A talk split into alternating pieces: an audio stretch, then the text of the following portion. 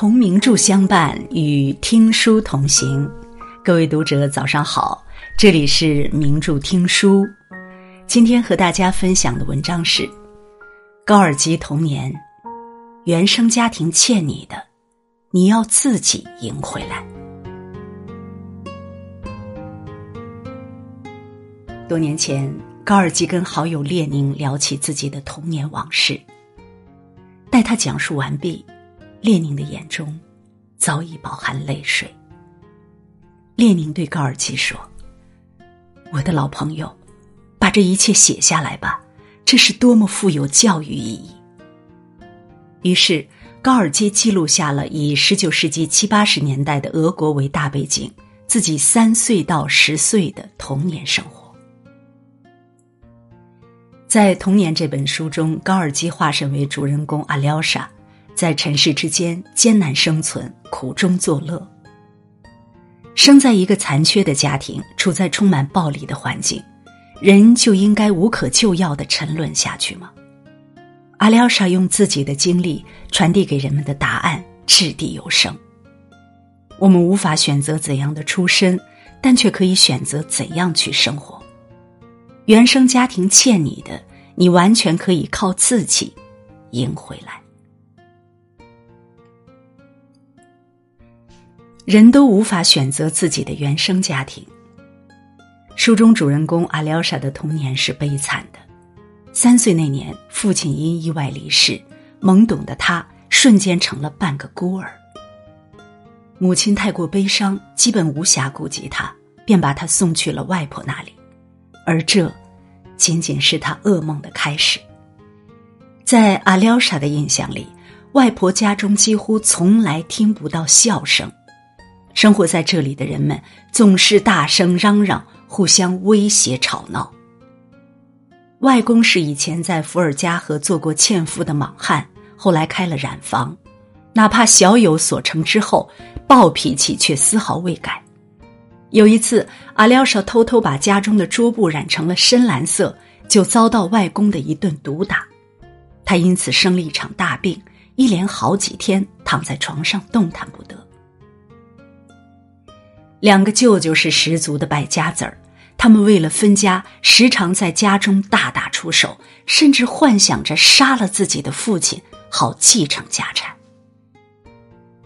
原本应该是阳光快乐的童年，在阿廖沙看来却充满黑暗与窒息。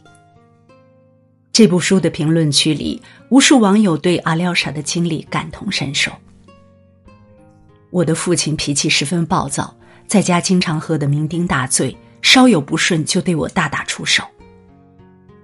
我一直辗转寄居在亲戚家，习惯了看别人脸色，从不知道爱和温暖长什么样。我父母的眼里只有钱，我能拿出钱的时候，我是他们的女儿；拿不出钱来的时候，他们便嫌恶我，比看见苍蝇还恶心。一桩桩，一件件。看的人触目惊心。傅首尔曾在《奇葩说》里讲：“这个世界本就不公平，有人含着金钥匙出生，有人含着一口痰出生。”有一个很扎心的现实是，我们每个人都无法选择自己的原生家庭。有人生来就带伤行走，终其一生也无法治愈；有的人幸运得到救赎，却始终抹不去那一缕。晦暗的底色，无法选择自己出身的我们，跌跌撞撞逆风而行，每一步都走得如履薄冰。学会与原生家庭和解是最难的修行。美国心理学家弗兰克·卡德勒曾说：“生命中最不幸的一个事实是，我们所遭遇的第一个重大磨难来自于家庭。”在被阿廖沙称作“人间地狱”的外公家，他的日子过得十分压抑。生活的窘迫、无故的毒打和被抛弃的恐惧，一直如乌云般盘踞在阿廖沙的心里。饶是如此，阿廖沙却从未抱怨命运、憎恨母亲，而是试图去理解母亲的无奈和困苦。母亲的一生是流离而悲惨的。小的时候，暴脾气的父亲对他非打即骂，两个哥哥冷漠无情，一直觊觎属于她的那份家产。长大后，她好不容易找到相爱的人，丈夫却又猝然离世，几个孩子也相继夭折。母亲偶尔心情好的时候，也会笑吟吟教阿廖沙识字，大声称赞自己的儿子。但当生活的愁苦袭来，他又一副冷漠疏离的表情，让阿廖沙忐忑不已。说到底，爱是本能，更是一种需要习得的技能。父母的爱或许笨拙无力，但那是由他们的经验和经历造就的。作家麦家十二岁那年，因为被同学辱骂自己的父亲是牛鬼蛇神，和同学打成一团。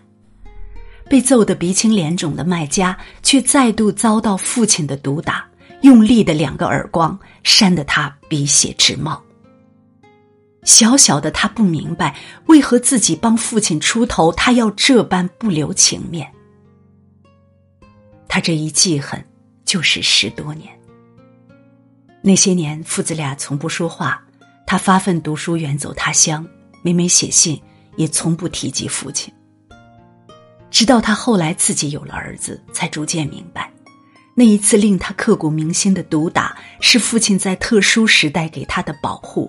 那些沉默寡言，隐藏着无言的深情。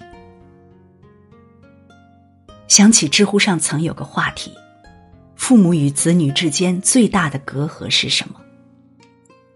有个高赞回答说：“是时代、经历、眼界的不同，让他们根本无法了解对方，因此相爱相杀，两败俱伤。”父母的爱，年纪尚小的我们可能无法懂得，但当我们长大，也到人间去历练过，就会知道每个人都有自己的弱点与伤痕。有些爱，我们身处其间时无法识别它的真实面目，但终有一天，我们会读懂隐藏的那份不舍与柔情。生而为人，谁都不易，试着原谅与包容父母的局限。与自己的过去和解，让过去的过去才能得到新生，放下了该放下的，才能重新启程。原生家庭欠你的，你要自己赢回来。心理治疗师萨提亚说：“不是每个创伤都是灾难，除非你允许这个灾难发生。”落在我们头上的境遇是好是坏，完全取决于我们如何看待它。书中有这么一个人，他从出生开始就没有父亲，跟着穷苦的跛子母亲四处乞讨，周日就到教堂门口等着别人的施舍。十岁之后，母亲不好意思带着他要饭了，便开始教他学习织花边儿。很快，他就成了他们那一代织花边的能手。有了独立谋生的底气。嫁了人之后，她认真的爱着她那暴脾气的丈夫，用心照顾着家中的每一个孩子。命运苦厄中，她的心中却一直住着一位仁慈的上帝。这个人便是阿廖沙的外婆。在阿廖沙昏暗晦涩的童年里，外婆是最温暖鲜亮的一抹底色。她会编温暖的故事讲给自己的外孙。会对街边流浪的人施以援手。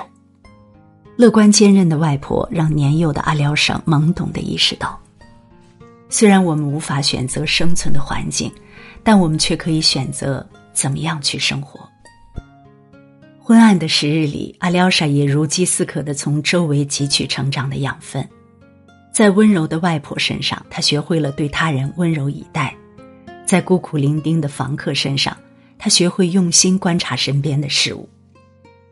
天气晴好的日子，他与童年玩伴串街走巷拾破烂儿，以此补贴家用。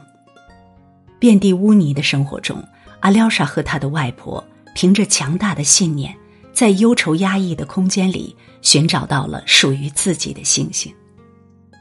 书中的阿廖沙的境遇，也是高尔基真实的童年经历。他在回忆起自己过去的悲惨遭遇时，感慨道：“童年的苦难会教会你成长。”高尔基出生于伏尔加河畔的一个木匠家中，幼年父母双亡，寄居在开小染坊的外祖父家里。后来外祖父破产，十岁的他就开始在社会上流浪。虽然他只上过两年小学，但一直对阅读保持着浓厚的兴趣。漂泊的底层生活，人们的困境与挣扎，为他积累了丰富的素材，最终使他成为世界知名的大作家。